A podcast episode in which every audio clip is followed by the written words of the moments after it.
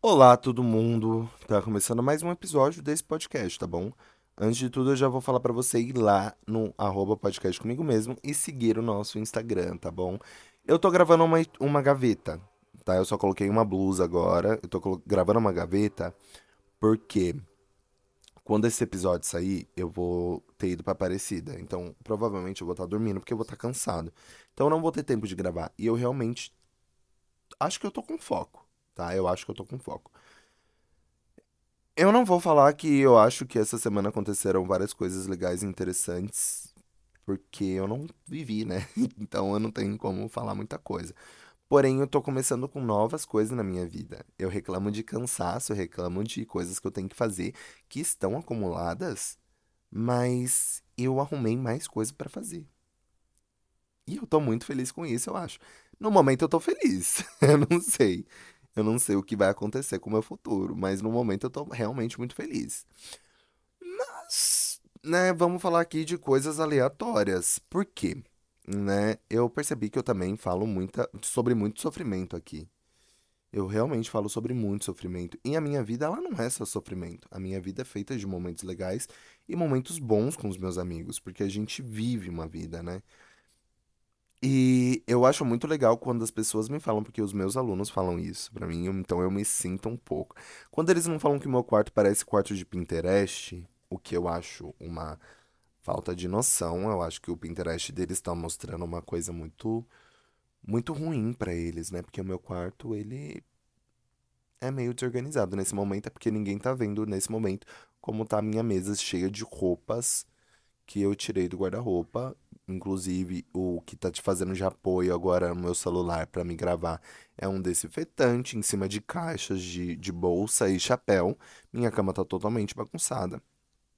E então, assim, claro, Pinterest do ombro pra cima, né? Aqui, ó. Até o galo concordou. Mas, falando sobre redes sociais, eu acho que a gente vive uma realidade muito paralela dentro das, das redes sociais, né? Porque, tipo assim, é, pode não fazer sentido nenhum. O Galo, ele começou. Ainda bem que no outro episódio que eu fiquei 50 minutos falando, ele não, não, não ficou assim, né? E ele realmente vai continuar, ele vai me atrapalhar até o final desse.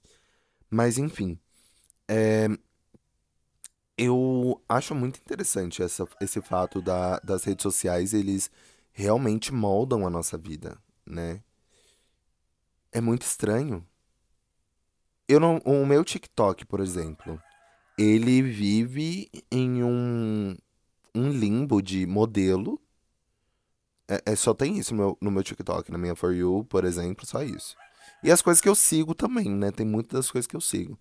Só tem modelo, tem muito meme e tem bastante coisa aleatória. A coisa aleatória que me assusta às vezes. Porque agora o meu TikTok ele começou a entregar umas coisas meio bizarras, digamos assim, né? Umas coisas meio bizarras.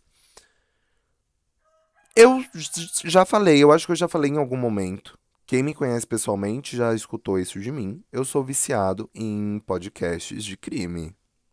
Mais especificamente, o meu favorito é o Modus Operandi. Eu escuto, já escutei todos, todos os episódios.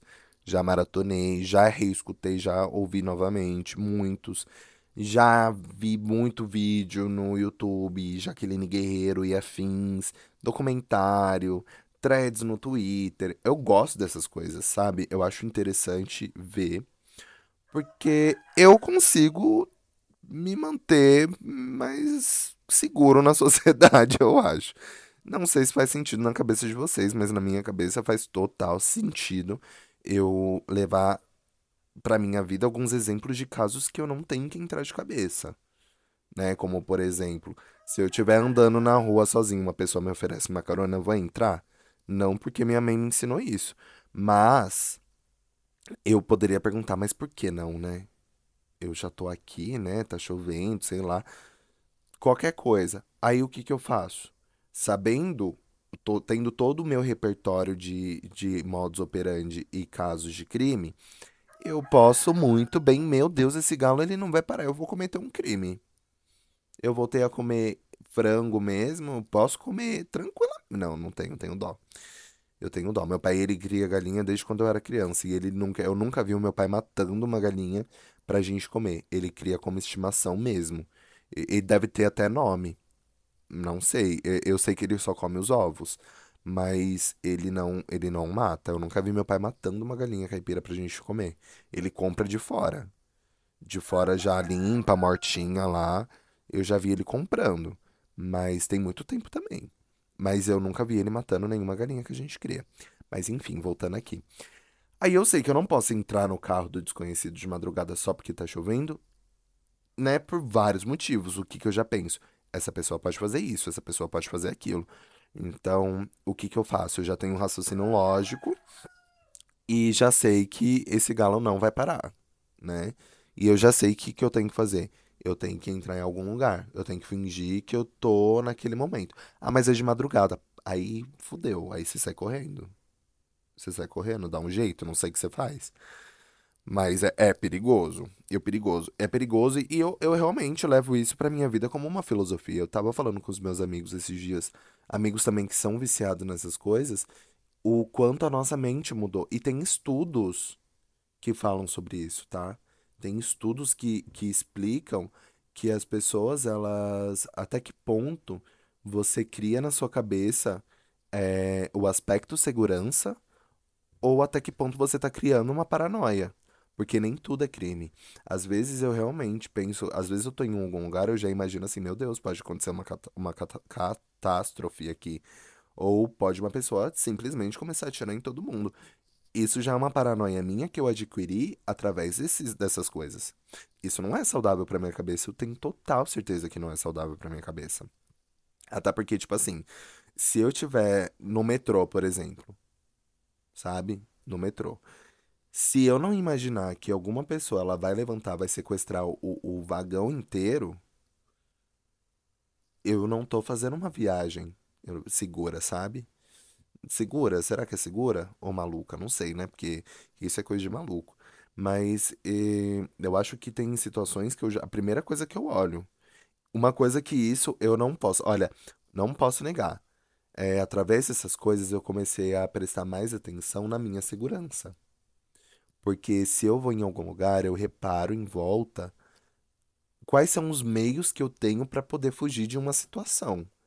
Se eu tiver, tipo, num bar de rua, por exemplo. Porque ultimamente eu tenho ido muito para São Paulo no final de semana.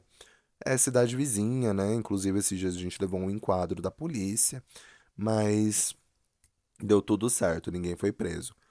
E aí, é... aconteceu uma coisa lá que eu fiquei meio chocado. Digamos que eu fiquei um pouquinho chocado. Deixa eu descer isso aqui.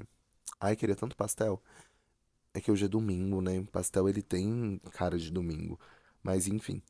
É, é, eu, eu gosto de ir, claro. Mas eu fico meio pé atrás. Porque é uma situação aberta. Pode ter um arrastão, pode ter uma briga com morte. E nesses dias teve uma briga que o cara, eu fiquei realmente com medo. Eu falei, pronto, esse cara vai morrer hoje. É, e não foi uma briga assim no meio. Ele foi arrastado para algum lugar para ser pego. E aí eu fiquei com medo, né? Eu fiquei com medo e a gente vai embora logo em seguida. Graças a Deus. Mas eu tenho essa questão. Eu não sei. Eu, eu sempre gosto de saber onde tem uma saída de emergência. Eu já entro, reparo onde eu posso sair se alguma coisa acontecer. Paranoico. Mas eu digo que também é seguro. E nesse negócio de rede social, né? Porque eu falei bastante sobre a minha pira sobre crimes reais e esses casos reais de, de tragédias, né? Infelizmente, eu tenho isso. Mas falando sobre isso, o meu TikTok ele começou a me entregar umas coisas estranhas. Umas coisas bem, bem estranhas, na verdade. Porque começou a me entregar agora é, uma coisa que eu já seguia, que eu já via. Que era gente limpando a casa dos outros. Ellen Mil Grau, muito obrigado. Love you, você me apresentou esse mundo. Eu sabia que tinha, já tinha aparecido para mim antes. Mas eu acho que assistir com tanta frequência por conta dela, eu nunca tinha, tinha feito. Inclusive, gente, a Ellen, olha como é. a vida. A gente nunca pode desistir das coisas da nossa vida. Porque o, a Ellen, quem conhece, é do TikTok, faxina mil grau. A Ellen, ela. Eu sempre fui fã dela, assim, fanzaço, seguia, assistia todos os dias.